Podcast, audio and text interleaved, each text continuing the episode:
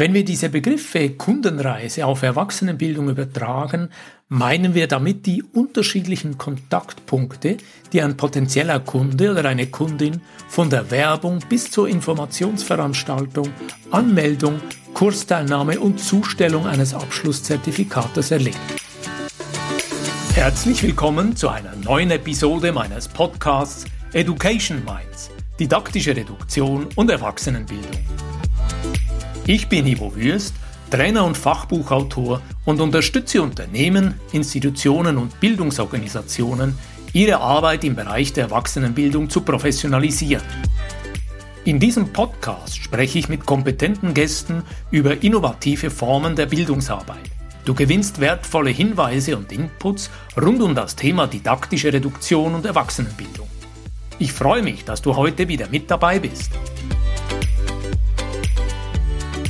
Willkommen in der Podcast-Serie Education Minds, didaktische Reduktion und Erwachsenenbildung. Hier sind wir heute im zweiten Teil dieser zweiteiligen Ausgabe zum Thema User Experience in der Erwachsenenbildung. Ich gehe davon aus, dass du den ersten Teil bereits angehört hast, dann wirst du nämlich gut diesen zweiten Teil hier folgen können. Sollte dies nicht der Fall sein, empfehle ich dir, Hör zuerst Teil 1 an, dann fällt es dir bedeutend leichter, diesem Inhalt hier folgen zu können. Beim Abschluss der Folge 1 habe ich zusammengefasst, dass wir die Herausforderung haben, dass viele Weiterbildungsangebote die Nutzer nicht erreichen oder sie nur unzureichend erreichen. Teilnehmende sagen dann manchmal in der Auswertung, das Lernangebot sei für sie unpassend oder sie sehen keine Verbindung zu ihrer aktuellen beruflichen Tätigkeit. Die Anbieter oder die Kursleitenden sind dann vielleicht auch enttäuscht oder verunsichert, weil der Lern- und Transfererfolg deutlich hinter den Erwartungen zurückbleibt. Es geht also darum, bei der Planung von Bildungsangeboten die Anforderungen, die Bedürfnisse der Teilnehmenden und auch weiterer Stakeholder konsequent bei der gesamten Entwicklung mitzudenken. Wir haben auch zusammengefasst beim Teil 1, dass wer so vorgeht, letztendlich die Möglichkeit für den Lernerfolg einer sogenannten Bildungsmaßnahme deutlich erhöht. Ganz einfach, weil wenn die Teilnehmer begeistert sind, wenn die Teilnehmer mit einer größeren Akzeptanz in das Angebot gehen, dann bringen sie sich auch viel mehr selber aktiv ein und letztendlich wird das natürlich den Lernerfolg unterstützen.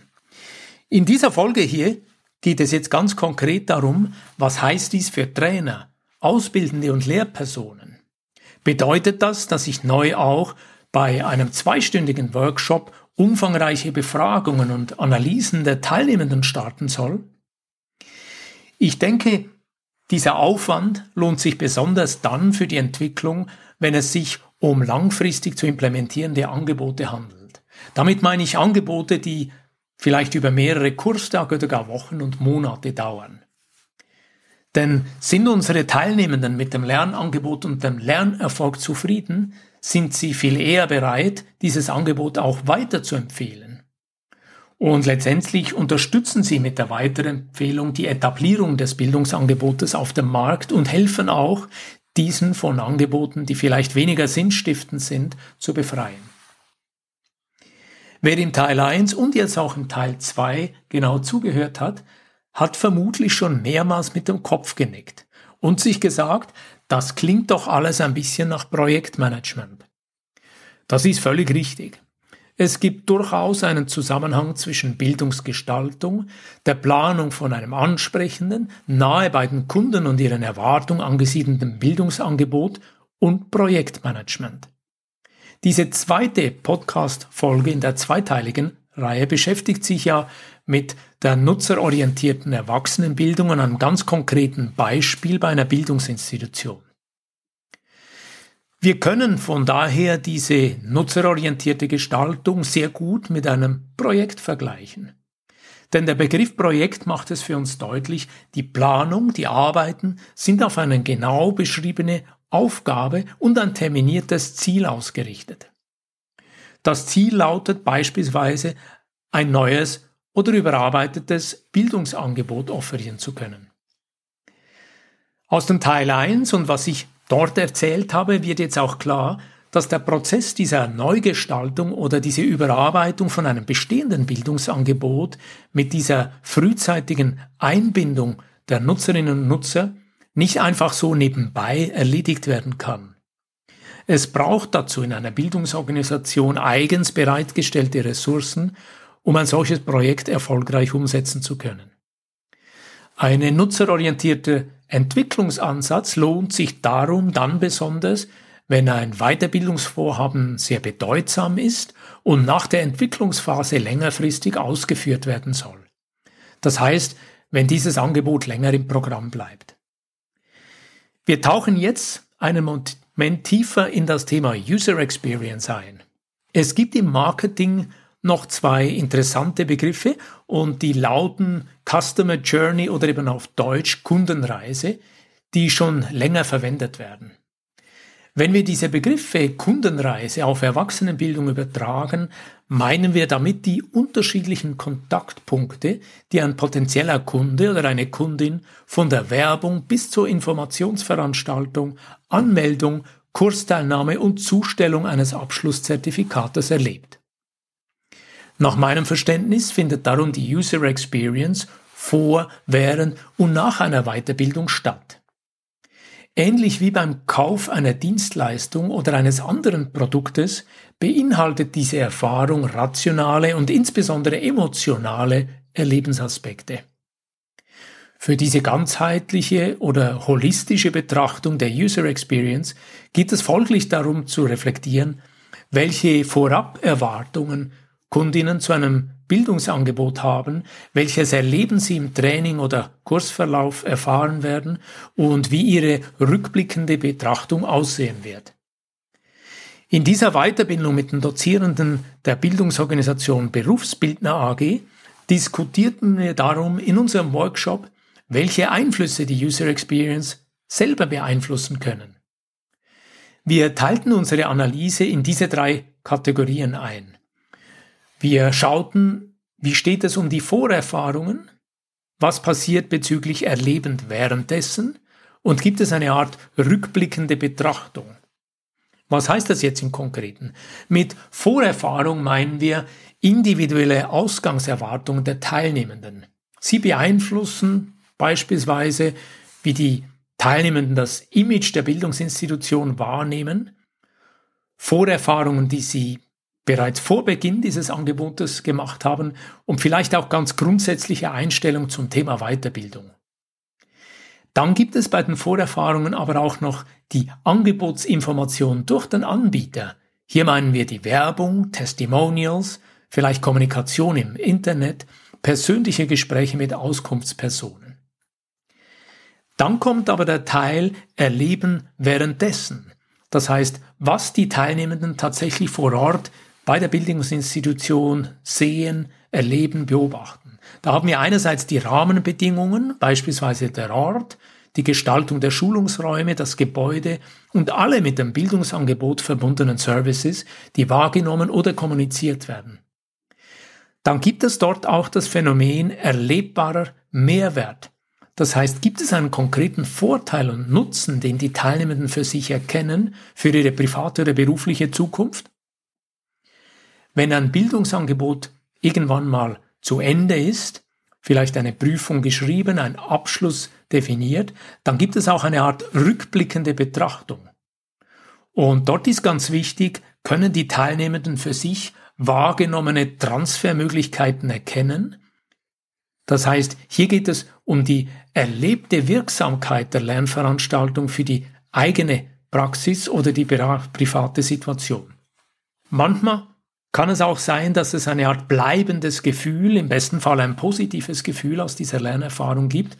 Das heißt, hier könnte die Frage lauten, mit welcher Erinnerung, mit welchem Gefühl gehen die Teilnehmenden aus dieser Lernerfahrung zurück in ihr weiteres Leben?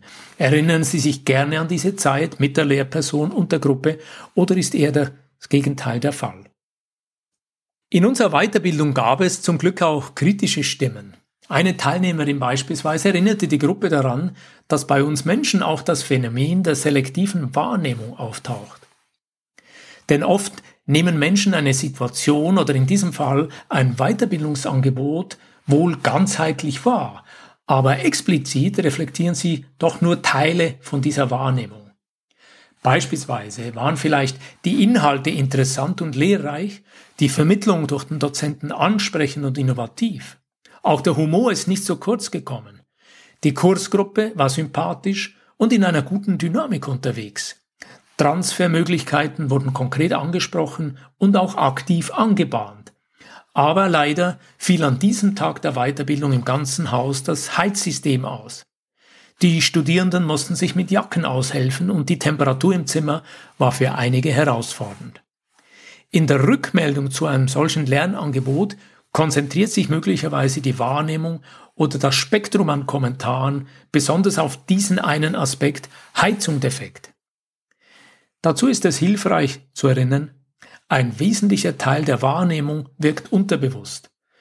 Insbesondere die emotionalen Aspekte des Nutzererlebens werden von den Menschen eher implizit verarbeitet. Allerdings lieben es Menschen oft, die rationalen Wahrnehmungen zu diskutieren. Dabei ist für Fachleute längst klar, die dahinterliegenden Emotionen und auch die Selbstausdruckswünsche dominieren die sogenannte User Experience, diese Kundenerfahrung. Beispiel, vielleicht berichtet eine Teilnehmerin, dass sie die Gruppenarbeit nur darum präsentierte, weil es ja sonst niemand getan hätte. Allerdings könnte es sein, dass sie diese Aufgabe möglicherweise gerade darum übernommen hat, weil sie sehr gerne vor einer Gruppe steht, präsentiert und Aufmerksamkeit genießt. In unserem Workshop bei der Berufsbildner AG sind wir auch einen Moment auf ein Modell von Arndt Engeln aus dem Jahr 2013 eingegangen, welches diesen Sachverhalt gut erläutert. Das Modell spricht von Zusammenwirken von horizontalen und vertikalen Faktoren. Ein Punkt aus diesem Modell fand ich besonders bemerkenswert. Der Autor hält dort fest, dass es unterhaltsame, interessante, lehrreiche und anderweitig intrinsisch motivierende Lernangebote gibt und dass dies eine gute Lernerfahrung fördert.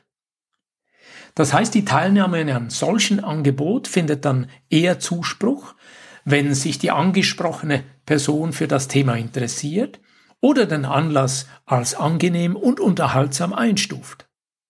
Im Kern geht es darum, macht es Freude, inspiriert die Art der Darbietung und die Zusammenarbeit mit den Lehrenden und der Lerngruppe den Teilnehmenden.